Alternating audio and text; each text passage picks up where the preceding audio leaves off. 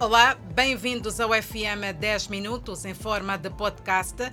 A nossa missão é sempre e sempre partilhar o essencial da informação a nível nacional, assim bem como internacional.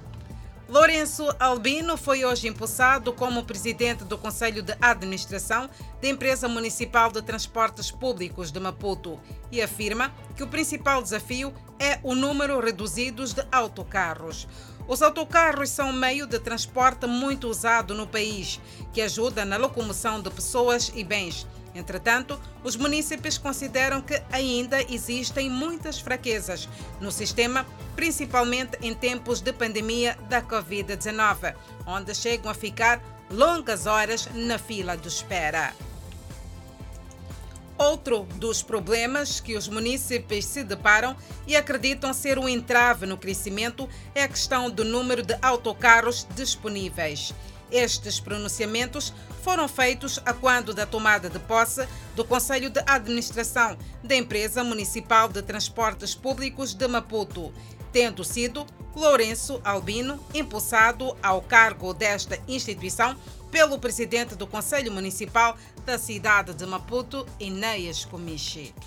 No âmbito da retoma das atividades, a maioria dos centros infantis estão encerrados, apesar da decisão de reabertura dada pelo Presidente da República, Felipe Jacinto Nhusse, na sua última comunicação à nação, no quadro do controlo da propagação da Covid-19. No real cenário, creches ainda fechadas e sem planos de reabertura de portas, apesar de terem sido autorizadas para tal.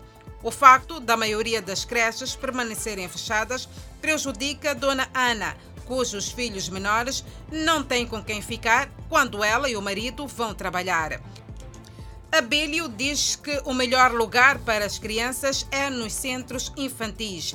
Adriana é gestora de um centro infantil Encontramos-la a fazer limpezas, mas não espera tanto para este ano que considera estar já no fim. Elias é a serventa de um centro infantil. Ele diz que o encerramento, a faturação das creches e as contas da sua casa não estão a bater neste ano. Por isso, sente-se muito prejudicado.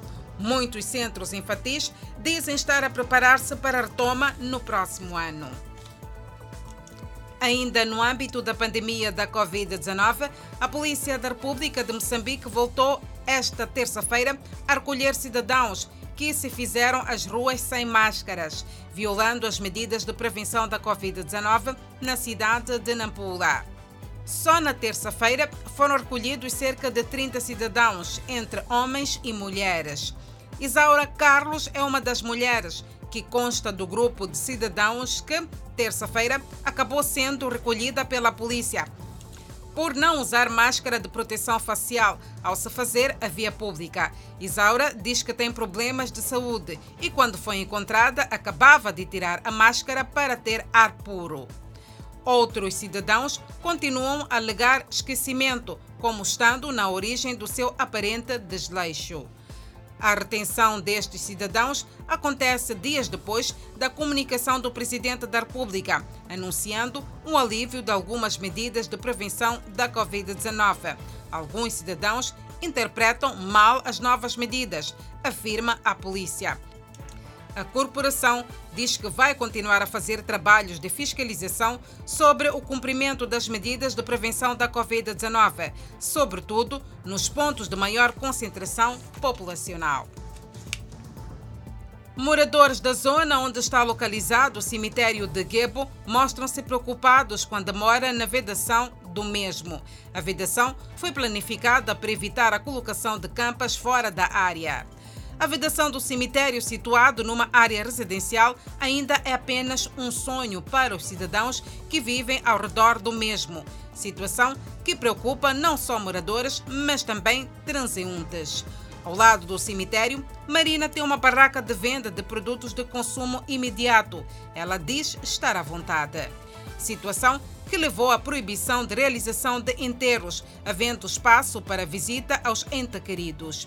O problema ultrapassado neste cemitério era mata densa. A solução foi uma campanha de limpeza levada a cabo pela população local.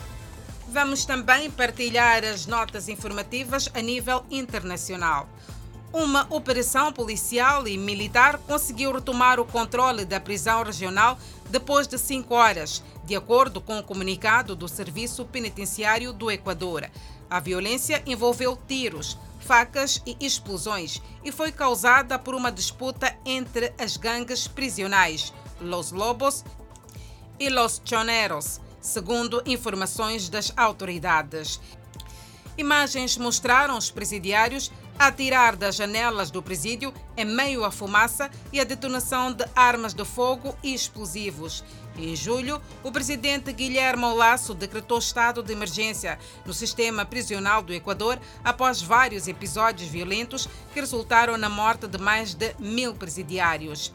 O dia mais sangrento ocorreu em fevereiro, quando 79 prisioneiros morreram em um motim simultâneo em três prisões deste país.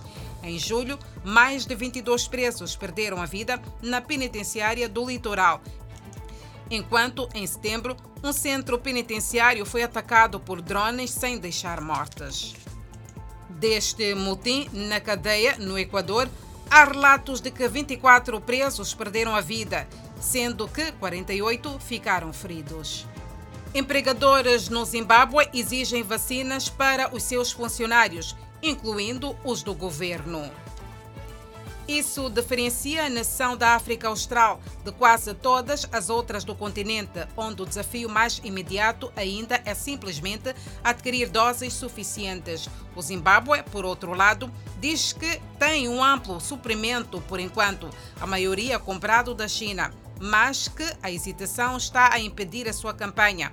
Um problema que também preocupou outros países africanos, em parte motivado por uma desconfiança geral das autoridades. Mas a estratégia do Zimbábue está a levantar questões preocupantes de direitos. Os críticos dizem que, ao contrário de países mais ricos que fizeram o uso de mandatos, a implementação do Zimbábue não está à altura da tarefa. Os centros de vacinação às vezes ficam sem abastecimento e os bairros urbanos pobres e as áreas rurais muitas vezes têm ficado sem doses nos últimos meses. Um novo lote de vacinas chegou recentemente e as linhas parecem estar a encurtar-se. Cerca de 15% dos 15 milhões de habitantes do Zimbábue estão totalmente vacinados, bem acima da taxa africana de 4%, mas longe da meta do governo de 60%. O país já recebeu 12 milhões de doses, principalmente das vacinas chinesas da Sinopharm e Sinovac, que exigem duas injeções.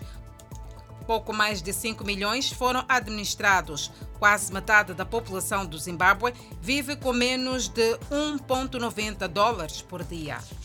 Ainda no continente africano, três dos maiores partidos políticos da África do Sul lançaram seus manifestos partidários em um esforço para cortejar os eleitores antes das eleições para o governo local, marcadas para 1 de novembro de 2021. O Congresso Nacional Africano, ANC, está no poder desde o início da libertação da África do Sul, do regime do apartheid em 1994. Mas o partido se viu tendo que voltar atrás em seu lema de longa data de ser o Partido Libertador, admitindo suas deficiências após alegações de corrupção sob o ex-presidente do país, Jacob Zuma. O líder do ANC, o presidente sul-africano Cyril Ramaphosa, disse aos apoiantes do partido na capital que queria que as pessoas viessem como o partido estava a se reinventar. Os mais radicais lutadores da liberdade econômica usaram o evento comemorativo do seu partido não apenas como uma oportunidade para destacar as falhas do partido no poder, ANC, mas também para destacar o que eles têm a oferecer ao povo da África do Sul. O partido oficial da oposição, a Aliança Democrática, optou por hospedar o lançamento do seu manifesto partidário virtualmente. E foram estas as notas informativas que nós partilhamos a esta hora. Mais informação já sabe que poderá acompanhar às 19 horas e 45 minutos. Até lá, nós carinhosamente esperamos por si. Continue na nossa companhia.